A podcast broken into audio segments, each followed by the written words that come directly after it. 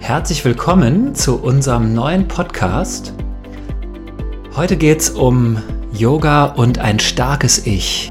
Wie hilft Yoga bei Stresserkrankungen? Wie hilft Yoga bei psychischen Erkrankungen? Wenn dich das interessiert, dann bleib jetzt dran.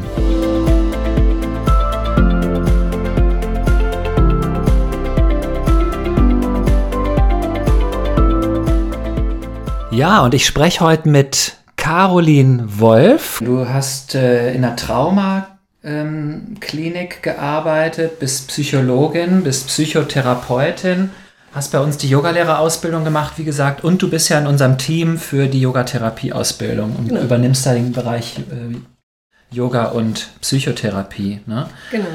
Ich finde das total spannend, wenn Menschen mit Yoga, Meditation, Atmung professionell therapeutisch arbeiten. Wo, wo arbeitest du? Wo, äh, was ist das für eine, ist das eine, eine, das ist eine ähm, Praxis, Praxis ne? Mhm, psychotherapeutische genau. Praxis? Also seit 2017 bin ich niedergelassen in der Praxis. Mhm. Ich habe vorher in der Beratungsstelle in der Klinik, wie gesagt, mhm. gearbeitet, mhm. aber jetzt eben in einem einzeltherapeutischen Setting. Was sind das für Menschen, die zu dir kommen? Mm, wir haben also wir sind bereit jetzt erstmal aufgestellt, was die ähm, psychischen Erkrankungen angeht, mit denen Leute zu uns kommen. Mhm. Wir haben viele Leute, die mit ähm, Depressionen kommen. Mhm. Das klar, hat eine hohe Lebenszeitprävalenz. Das heißt, mhm. viele Leute entwickeln im Laufe ihres Lebens eine Depression. Eine hohe Lebenszeit. Prävalenz. Prävalenz. Genau. Das heißt, das heißt ähm, ob eine Person im Laufe ihres Lebens eine Depression okay. entwickelt oder okay. eine psychische Erkrankung. Ja. Und das ist eben bei also die Chance ist relativ hoch. Genau, mhm. das ist relativ hoch da. Ja. Das heißt, es sind entsprechend viele Leute, die mit Depressionen kommen. Mhm. Es sind äh, viele Leute, die mit Angsterkrankungen kommen, mhm. sei es Panikerkrankungen, mhm. soziale Phobien, ja. hat einen ja. ziemlich hohen Stellenwert. Ja. Ähm, Teil auch, was für unsere Praxis vielleicht nochmal ein bisschen spezifischer ist, ähm, wir arbeiten alle im Traumabereich. Mhm. Das heißt, es kommen auch sehr viele Leute mit ähm, posttraumatischen Belastungsstörungen mhm. oder anderen. Traumafolgeerkrankungen. Ja. Genau, das würde ich sagen. Essstörungen sind natürlich auch ähm, mhm. immer. Das sind so die großen Bereiche. Okay. Ist das seit Corona mehr geworden? Die Anfragen sind auf jeden Fall mehr geworden. Mhm. Ja. Also wir merken, dass äh, es kommen deutlich mehr Anfragen als mhm. vor der Corona-Zeit, insbesondere jetzt seit dem zweiten Lockdown. Okay. Ich denke, das lässt sich auch ganz gut erklären, weil ja. Leute ähm, also wenn man sich so generell anguckt, wie eine psychische Erkrankung entsteht, da haben wir auf der einen Seite irgendwie eine Vulnerabilität, sei es eine biologische Vulnerabilität, dass da genetische Faktoren mit reinspielen, Lebens-Lernerfahrungen. Verwundbarkeit. Ne? Verwundbarkeit, ne? genau. In Was der Geschichte des Menschen. Irgendwie. Genau. Hm. Was macht uns verwundbar? Ja. Was sind prägende Erfahrungen, ja, ja. Überzeugungen, die sich entwickelt haben? Ähm, aber eben auch akute Stressoren und mhm. die Corona-Situation ist ein akuter Stressor. Mhm, mh. Das sind existenzielle Sorgen, die mit reinkommen. Mhm. Das ist der Wegfall von irgendwelchen Ressourcen, was den Leuten früher gut getan hat, soziale ja. Kontakte, ja, ja. ja Freizeitaktivitäten. Mhm. Und gerade durch die Zunahme der Stressoren kann man das auch ganz gut, oder das ist auch nachvollziehbar und war auch erwartbar, dass durch die Pandemie das zunimmt, die psychischen Erkrankungen wieder. Klar wir geben auf unseren, in unseren Stressmanagement-Trainings in Firmen manchmal so dieses Bild von äh, der ersten und zweiten Stressachse. Ne? Mhm. Erste Stressachse ist noch so, ähm, wo vorwiegend Adrenalin ausgeschüttet wird, ist noch, hat noch so einen Eustress-Charakter. Mhm. Äh, ne? Das ist so der Ruf zu den Waffen. Mhm. Ja. Und zweite Stressachse ist dann, also wenn, wenn mal so ein Dorf von einem Bären angegriffen wird oder so, dann wird der Bär erledigt, dann kann man sich ausruhen, kann man entspannen, dann ist alles wieder gut, ja. ja. Wenn jetzt aber so ein Dorf irgendwie ein Jahr lang von Bären angegriffen würde, ja, ja, ja. dann würde die zweite Stressachse greifen. Und dann wird eben sehr viel Cortisol ausgeschüttet. Dann mhm. haben wir wirklich mit Krankheiten zu rechnen, mit mhm. Erschöpfungen ja. und vielleicht auch mit psychischen Erschöpfungen. Ne? Ja. Und das haben wir ja praktisch seit einem Jahr. Ne? Ja. Also wir sind praktisch wirklich seit über einem Jahr von einer Bärenhorde angegriffen. Ne? Und da muss man erstmal Stabilität irgendwie bewahren. Ne? Ja, am Anfang ist es eher noch bewältigt oder wirkt es eher auch noch bewältigbar, ja. je länger es ging, ja. je mehr oder je weniger Informationen kamen, wann hat es irgendwann ein Ende, wie, wie beendet es, ähm, ja. desto mehr entsteht natürlich auch so ein, so ein Hilflosigkeitserleben. Ich habe nichts mehr so wirklich an der Hand, ich erlebe es gar nicht mehr so als, als mhm. bewältigbar, weil es einfach schon so lang mhm. geht und nicht so kontrollierbar mehr ist. Was passiert dann konkret, wenn dann jetzt chronisch Stresshormone, Cortisol zum Beispiel, ausgeschüttet werden? Was macht das mit dem Körper? Mm, mit der Psyche? ähm, also auf der einen Seite ist natürlich so das Immunsystem, was ja. davon stark betroffen ist. Ähm, mit der Psyche, also ein Faktor zum Beispiel in der Entstehung von ähm, Depressionen ja. ist so ähm, das Modell, was wir in der Psychotherapie die erlebte Hilflosigkeit okay. oder erlernte Hilflosigkeit ja. nennen. Ja. Das heißt so die Erfahrung, ich hab, bin mit einem Stressor konfrontiert worden mhm. Mhm. und ähm, habe aber selber keine Bewältigungsmöglichkeiten, ja. habe hab nichts in der Hand, damit umzugehen. Und eine solche wiederholte Erfahrung mhm. löst dann oft aus, dass ähm, dieses Hilflosigkeitserleben mhm. sich verfestigt und auch mhm. neue Situationen als nicht bewältigbar mhm. erscheinen. Mhm.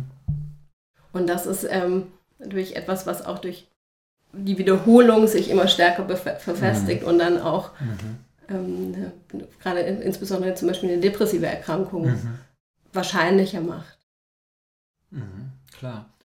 Ja, was hast du für therapeutische Ansätze? Wie gehst du mit solchen Menschen um? Was machst du mit denen? Mhm. Also ich bin ähm, gelernte Verhaltenstherapeutin. Mhm. Das heißt, das, was ich ähm, an Werkzeugen in der Hand habe, kommt alles aus der Verhaltenstherapie. Ja, was ist das, Verhaltenstherapie? Mal so kurz, kurz zusammengefasst. ähm, ja, letztendlich geht die Verhaltenstherapie davon aus, dass ähm, dass Lebens- und Lernerfahrungen eine ganz große Rolle in der Entstehung mhm. von, ähm, von psychischen Erkrankungen äh, spielen. Mhm. Und wir haben viele Ansätze, wenn wir, ich mache es mal ein Beispiel an, das ist mhm. greifbarer. Wenn man jetzt ähm, zum Beispiel von einer Angsterkrankung ausgeht, mhm. wenn sich äh, Ängste, wie zum Beispiel soziale Ängste, verfestigt mhm. haben, weil die mhm. so gelernt wurden, dann ähm, geht man in der Verhaltenstherapie viel ähm, dazu, über korrigierende Erfahrungen zu machen, indem man sich ähm, mit Angstsituationen schrittweise konfrontiert. Okay.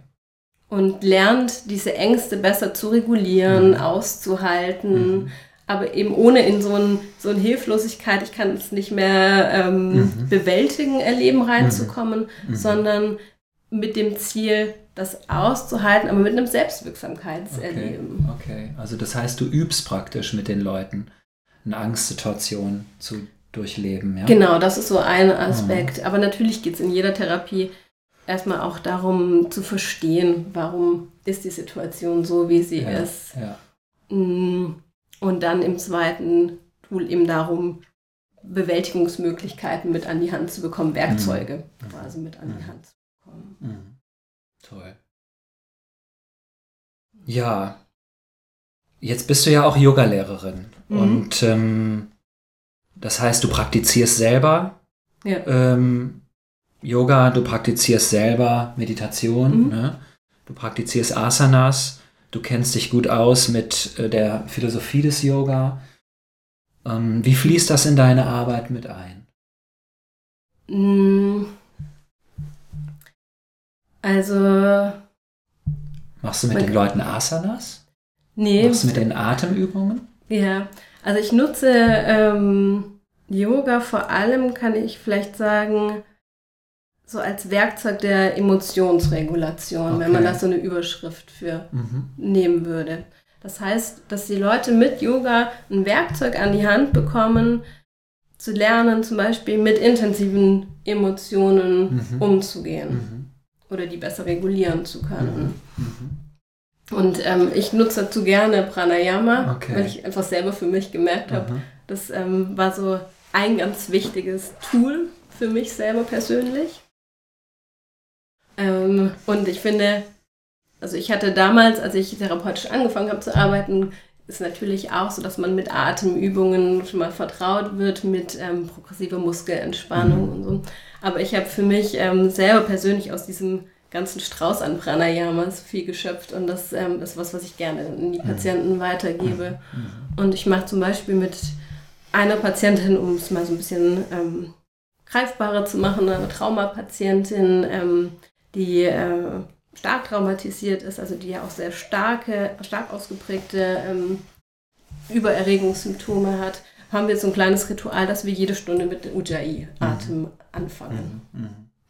Ja, Ujjayi-Atmung gilt im Yoga als eine ähm, Methode gegen Angst. Mhm. Ne? Genau. Also die Atmung beruhigt sich, die Atmung vertieft sich, die mhm. Atmung wird bewusst gemacht. Ja. Was passiert dadurch mit den Leuten, wenn die in Ujjayi atmen? Also erstmal auf einer biologischen Ebene, dass das System einfach von einem sympathischen Hyperarousal, mhm. Übererregung mhm. runterfahren kann, eher mhm. in den parasympathischen mhm. Bereich.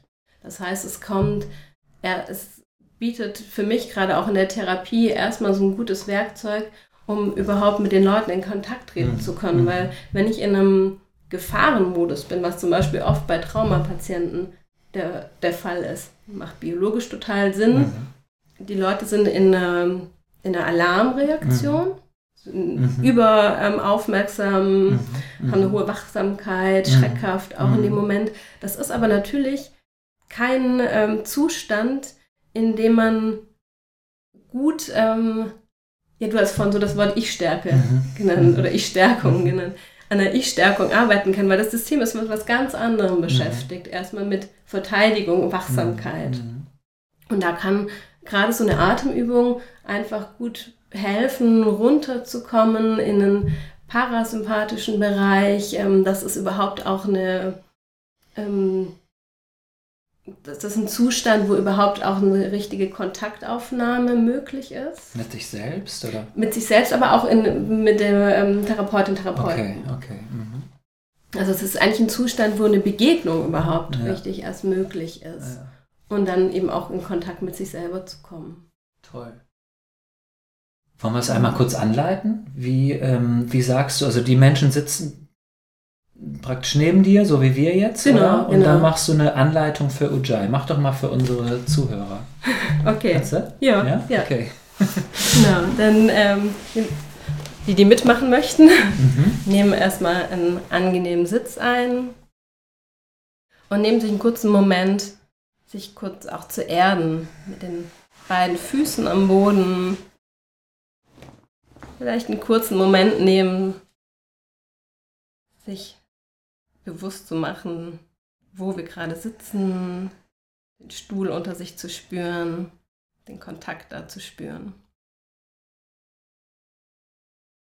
Und dann einen kurzen Moment sich Zeit nehmen, den Atem wahrzunehmen.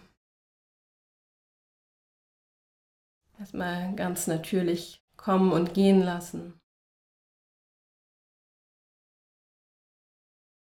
Und sich jedem Atemzug bewusst zu machen.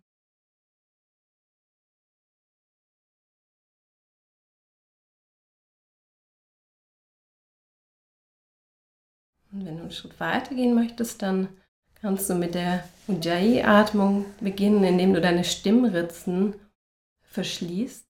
Das kann man sich immer ganz gut so vorstellen, dass man hauchend gegen einen Spiegel ausatmet. Kann man erstmal üben mit offenem Mund.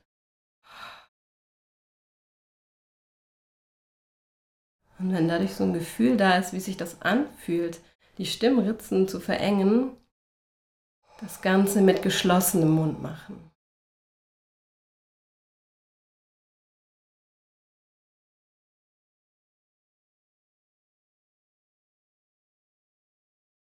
Dadurch entsteht so ein leichtes Rauschen bei der Ausatmung.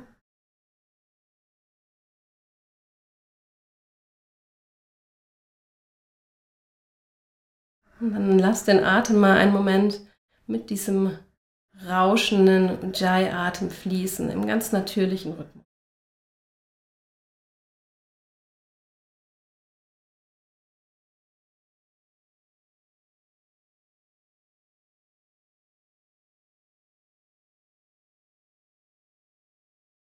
Kannst dabei auf das Rauschen achten.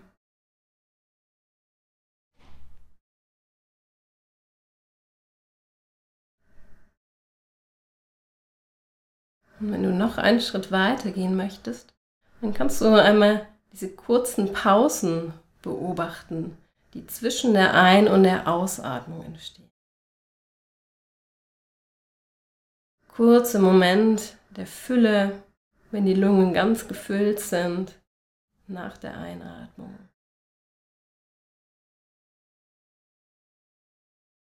Und dieser kurze Moment der Leere nach der Ausatmung.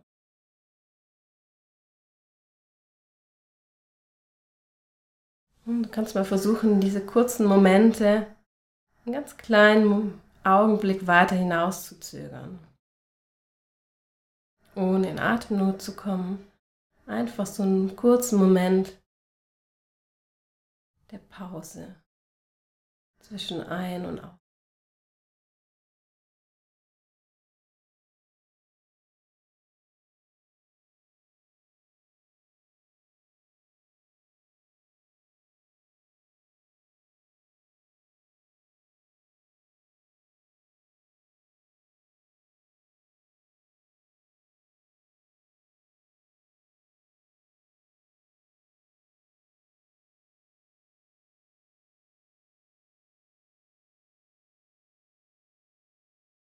Noch drei Atemzüge mehr.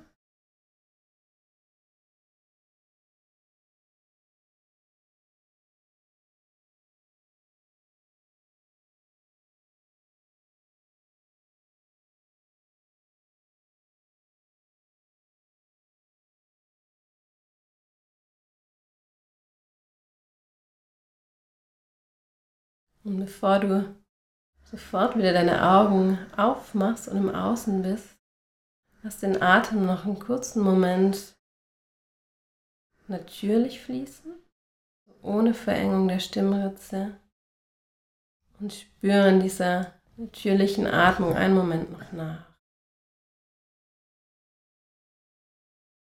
Nimm wahr, registriere, was vielleicht an Veränderungen da ist. Was mit dir gemacht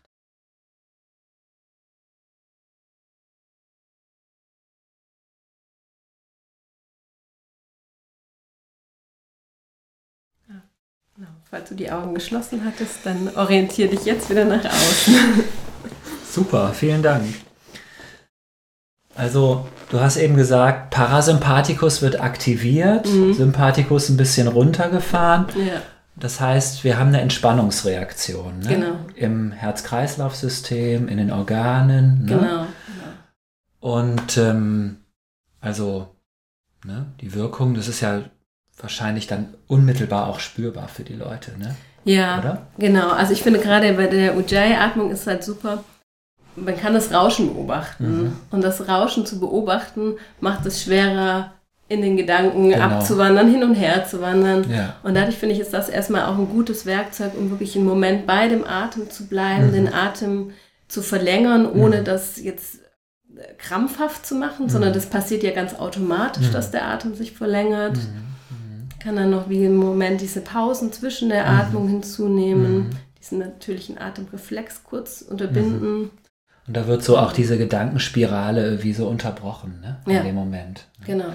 Und genau. wir wissen ja, ähm, also ich denke mal in der Psychologie ist es auch ähm, bekannt, wie einfach unheilsame Gedanken Wirkungen haben auf den Körper, auf ja. die Emotionalität, ne, auf die Organe, ja, ja, auf die Hormone, ne, aufs Nervensystem, im Grunde auf alles. Ne? Mhm, Und das ist ja eben das Tolle. Und dann, ja, ähm,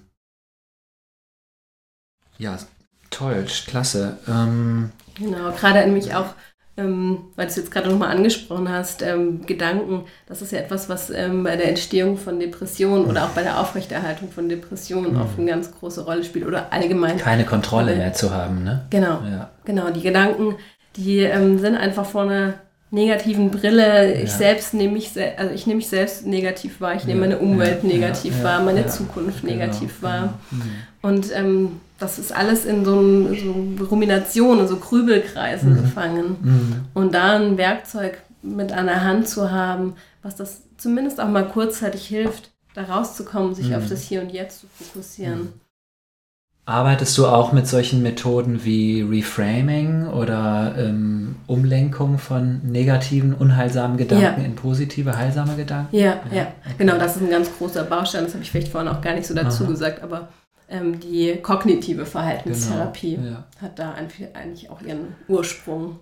Ja, toll. Also das ist auch bei uns in unserem Stressmanagement-Training eigentlich von den zwei Tagen ein ganzer Tag, ja. wo wir nur kognitives Stressmanagement machen ja. und im Grunde nur die unheilsamen Muster konsequent radikal ersetzen durch mhm. heilsame Gedankenmuster. Ne? Ja, genau. Mhm. Ein wichtiger Punkt ist dabei erstmal auch überhaupt ähm, zu erkennen, was trage ich überhaupt ja, genau. für, für negative Gedankenmuster mit mir herum, was, was habe ich für Überzeugungen. Und das zu erkennen ist ja wiederum auch ein, eigentlich, das üben wir ja auch durch Meditation, ja. durch Pranayama. Ne? Genau, genau. genau. Ähm, machst du auch Meditationsmethoden mit den Leuten, also so Beobachterperspektive ja, einnehmen. Genau, das war gerade ein okay. schöner Übergang eigentlich.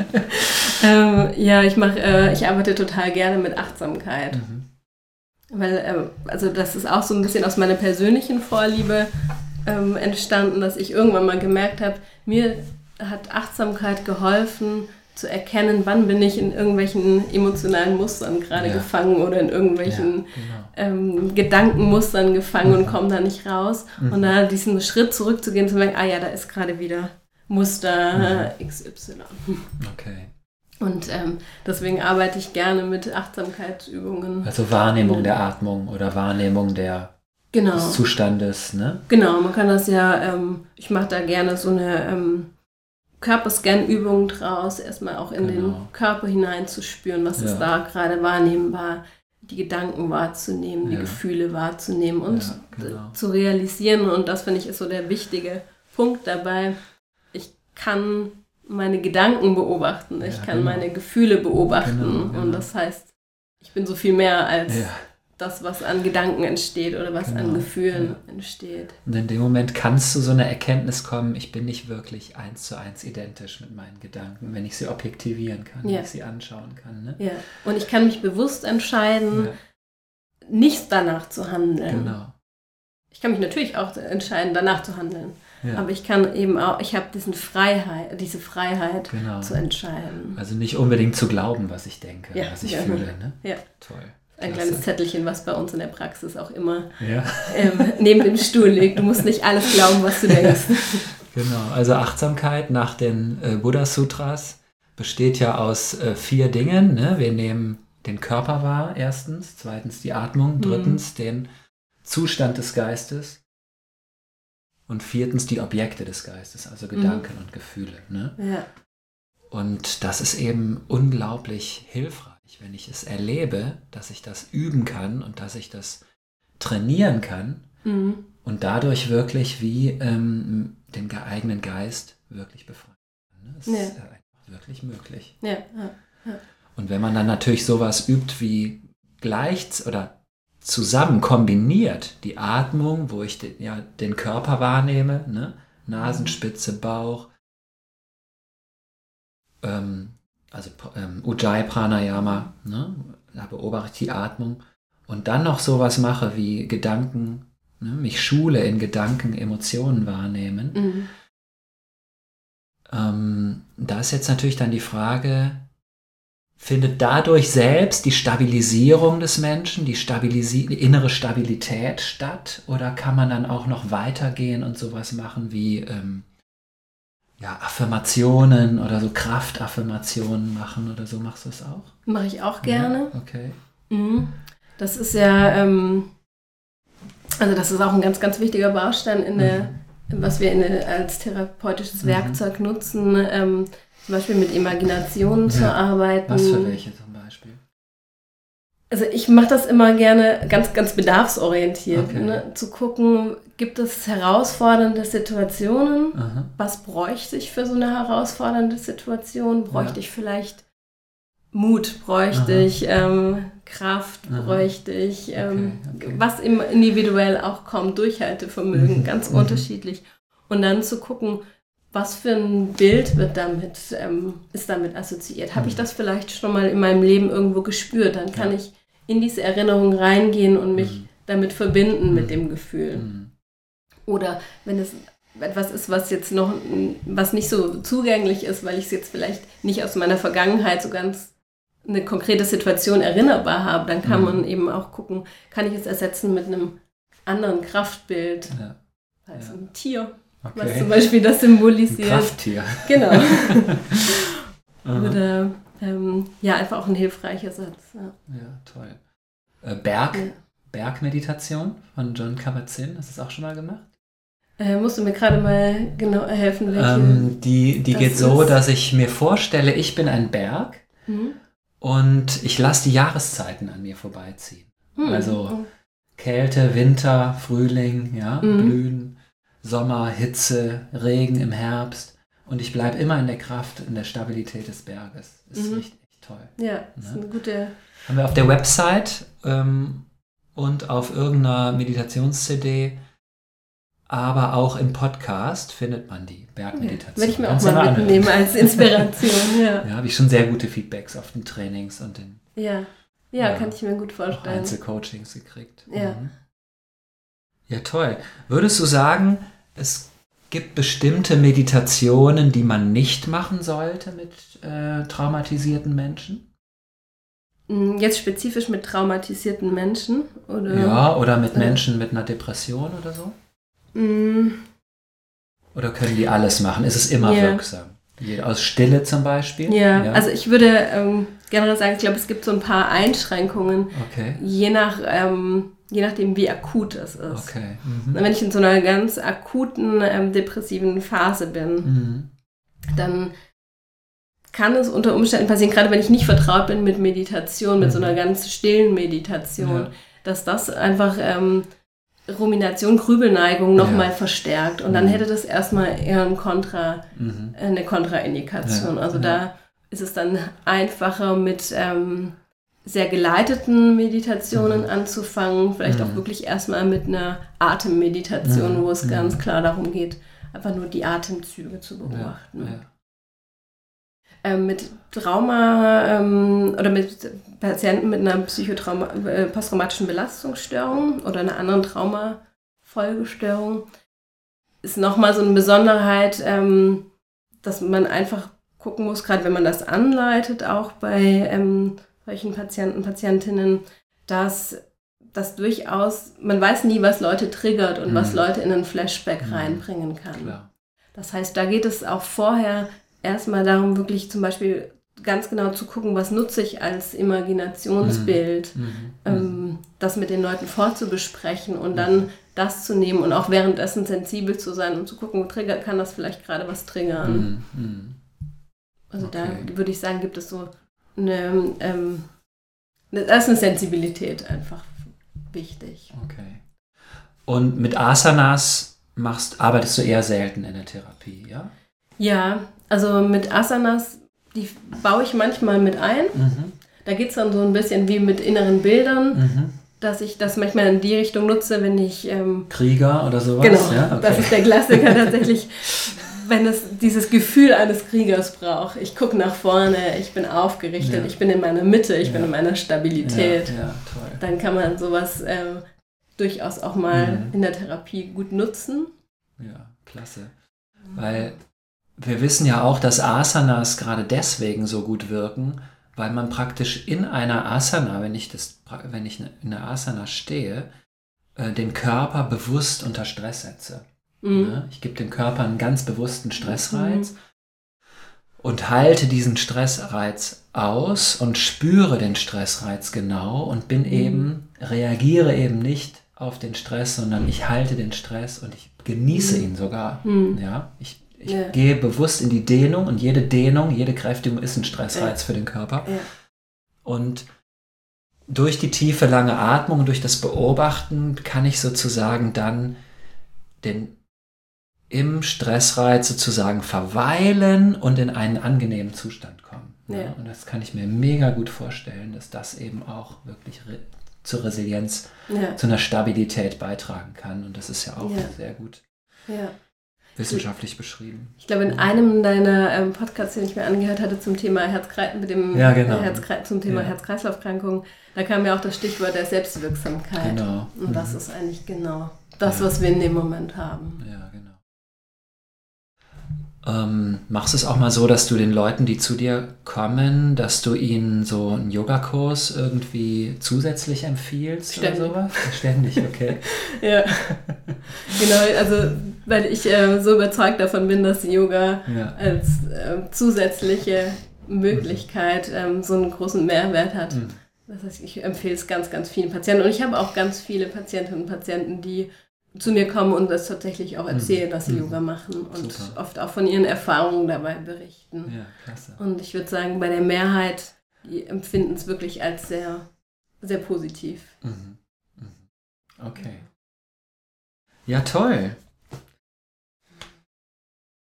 Vielleicht, vielleicht gerade auch noch so zu dem Thema Asanas. Das ist ähm, tatsächlich auch so ein Plan von mir, da vielleicht auch perspektivisch mal einen Kurs aufzubauen, oh ja. der auch vielleicht gerade so sensibel in Richtung ähm, posttraumatische Belastungsstörung ist, was ja. so ein bisschen mehr ein geschützter Raum ist ja, ja, und ähm, wo Leute in einem geschützten Rahmen praktizieren können, die vielleicht mhm. jetzt nicht den Weg zu einem normalen mhm. Yogakurs mhm. mhm. finden.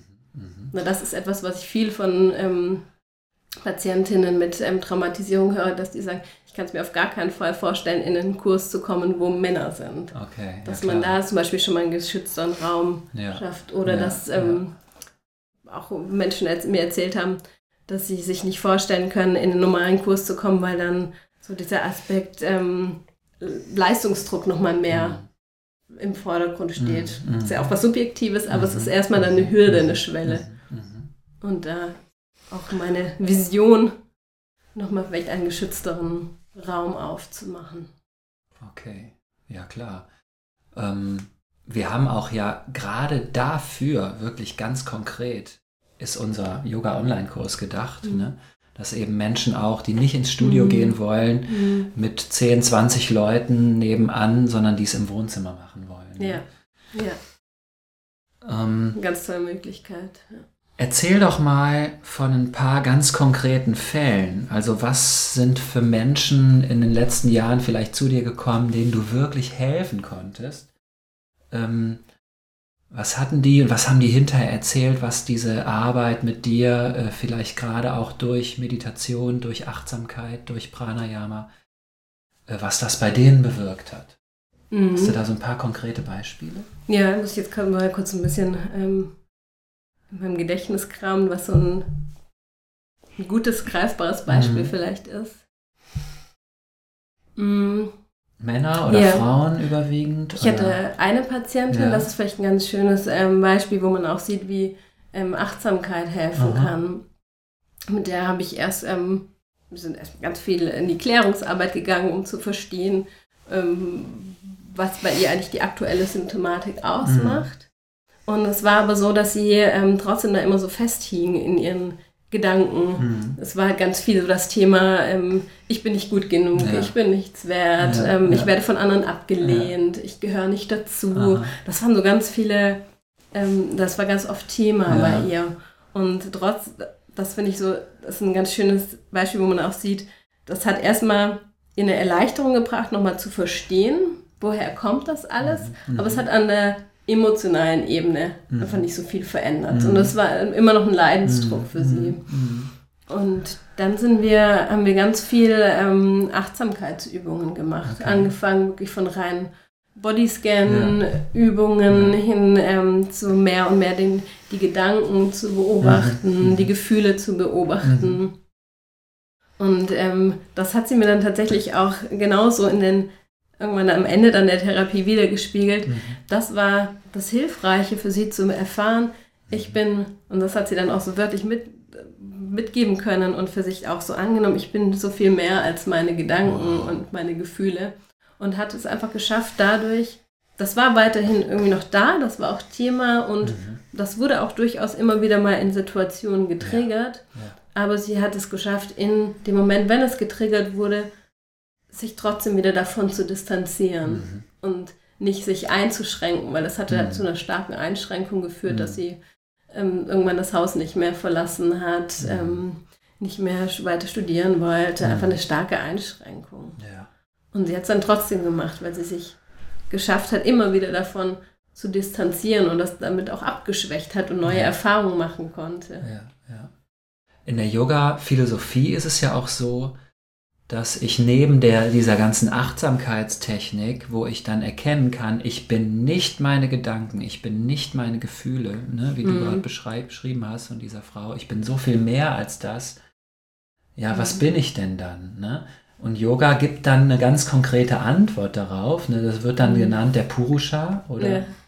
das Selbst. Und was ist das Selbst? Das Selbst ist eben es leidet nicht, sondern das Selbst ist im Grunde in, es ist, äh, sei, es ist real, es ist Sein, es ist Bewusstsein. Das heißt also, mhm. derjenige, der die Gedanken und Beobacht äh, Gefühle wahrnehmen kann, das ist das Selbst. Ja. Und es ist eben Freude. Und ähm, ne, Glückseligkeit, mhm. Ananda. Mhm. Ähm, kannst du dir vorstellen, dass man auch mit solchen, sagen wir mal, mit so einer Meditation äh, in der Psychotherapie arbeiten könnte oder wäre das ein bisschen, äh, wäre das unwissenschaftlich oder kannst du so, also solche Begriffe, ah, das Selbst, der Puru, also muss ja nicht Purusha sein, ja. ne? aber ich finde, sowas kann durchaus angeboten werden. Ja. Ja. Licht wird auch ja. manchmal genannt als Hilfe, ne? weil ja. es ist ja letztendlich was Emotionales, was ich in mir fühlen kann, dass ich Freude bin. Ja. Also was ich einfach ganz oft dann mache, ist, ähm, sowas anzubieten und zu gucken, passt das zu der ja, Person genau. und wenn die Person ja, ja. damit was anfangen kann, dann sind das super wenn Bilder. Wenn eine spirituelle Ader vielleicht mhm. da ist, was ja bei vielen Menschen der Fall ist, gerade, ich denke, viele Menschen, die in die Psychotherapie kommen, haben da, sind dafür offen, oder? Ja, ja, mhm. ja. Und das ist durchaus ähm, etwas, was total hilfreich sein kann, damit auch so ein Bild nochmal mitzugeben, vielleicht auch einen Begriff dafür mitzugeben. Ja, ja. Ich habe es auch oft schon erlebt, dass Menschen die zum Beispiel Kirtan machen oder mhm. so, ja, dass die, also haben mir viele schon gespiegelt, dass sie ähm, das wie so eine Eigentherapie machen, ja, also um aus diesen Gedankenkombinationen, yeah. hast du eben gesagt, yeah. aus dem Grübeln rauszukommen. Äh, du machst dir ein Kirtan-Mantra-Musik an und äh, jedes Mantra ist ja wie ein Symbol des Selbst, dass du dadurch praktisch in eine konstante ähm, in konstanten Kontakt mit dem, mit dem Selbst eigentlich bist. Ja. ja. ja. Und somit also wirklich in einen befreiten Geist kommen kannst. Ja. Einmal habe ich es erlebt, als auf, und zwar auf meinem Wim Hof Training in Polen. Mhm. Da war ein Australier dabei, der war jahrelang suizidal depressiv. Mhm. Und er hat durch den Kontakt mit Wim Hof und durch dieses intensive Pranayama, mhm. ja, was wir da machen, also wirklich maximal einatmen, über, über viele Minuten, ne? Mhm. wo man wirklich in eine starke Aktivierung des Körpers, ja. auch eine starke Adrenalinanstieg kommt. Mhm. In Verbindung dann mit einer Kältetherapie, also mit Eisanwendungen mhm. oder kalter Dusche oder so, ne?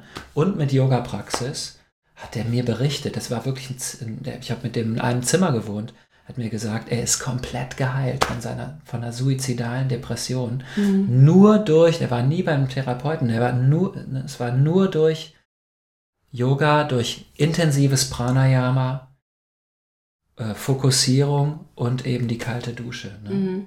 Mhm. Und dann ist er zu dem Training gekommen nach Polen, um einfach zu sagen, er wollte einfach seinen Retter mal kennenlernen. ja, ja. Ja. ja, ich könnte mir vorstellen, wenn man so ein bisschen guckt, was was steckt dahinter, dass da einfach, dass das für den Menschen jetzt persönlich auch eine, Möglichkeit war, seine Emotionen zu regulieren, also eben auch ja. gerade diese heftige Suizidalität, genau. eine Möglichkeit zu haben, das regulieren zu können, darüber mhm. wieder in eine Selbstwirksamkeit auch ja. gekommen ist. Genau, genau. Ja, das ist vielleicht mhm. die Chance mit Yoga-Praxis, Yoga, äh, also Meditationspraxis, ähm, dass man es unmittelbar spürt, es wirkt, hat auf mich einfach eine Wirkung. Ja, ja, ja. ja. Genau. Gerade weil du es vielleicht aber gerade nochmal an der Stelle angesprochen hast, ähm, finde ich trotzdem nochmal wichtig, auch ähm, zu sagen, dass gerade bei so einer akuten Depression ja. durchaus aber eine ähm, Psychotherapie wichtig ja. ist, das begleitend zu ja, machen. Klar. Und sowas, ähm, genau. Yoga ein super Werkzeug ist, das komplementär einzusetzen. Ja, ja um gerade ähm, ja, Suizidalität, wenn sowas genau. aufkommt, ist eine professionelle Hilfe an der Stelle auch nochmal wichtig. Ja, auf jeden Fall. Okay, Caro, ich glaube, ähm, ihr habt wahrscheinlich mega viele Anfragen momentan, ne? Ja. ähm, trotzdem vielleicht, wie heißt denn eure, falls es irgendwie jemand äh, da ist, der gerade denkt, oh, das muss unbedingt der oder die erfahren. Yeah. Äh, wenn jemand dich ansprechen möchte, wie bist du erreichbar? Wie kann man dich irgendwie äh, finden? Wenn, wenn man ähm, Gemeinschaftspraxis ähm, eingibt, Wolf. Gemeinschaftspraxis Wolf. Genau. Okay, super, alles da klar. Da findet man mich. Genau, Caroline Wolf. Caroline Wolf. Ja, Caro, vielen Dank. Schön, dass du da warst. Ja. Und, äh, ja, danke auch dir für das Gespräch. Viele, viel Erfolg in deiner weiteren Praxis und. Danke ja. und ich freue mich auf die Yogatherapie-Ausbildung. Ja, da freue ich mich auch mega drauf. Ja. Auf unser gemeinsames Wochenende. Okay, ciao, ciao, ihr Lieben. Habt noch einen schönen Tag.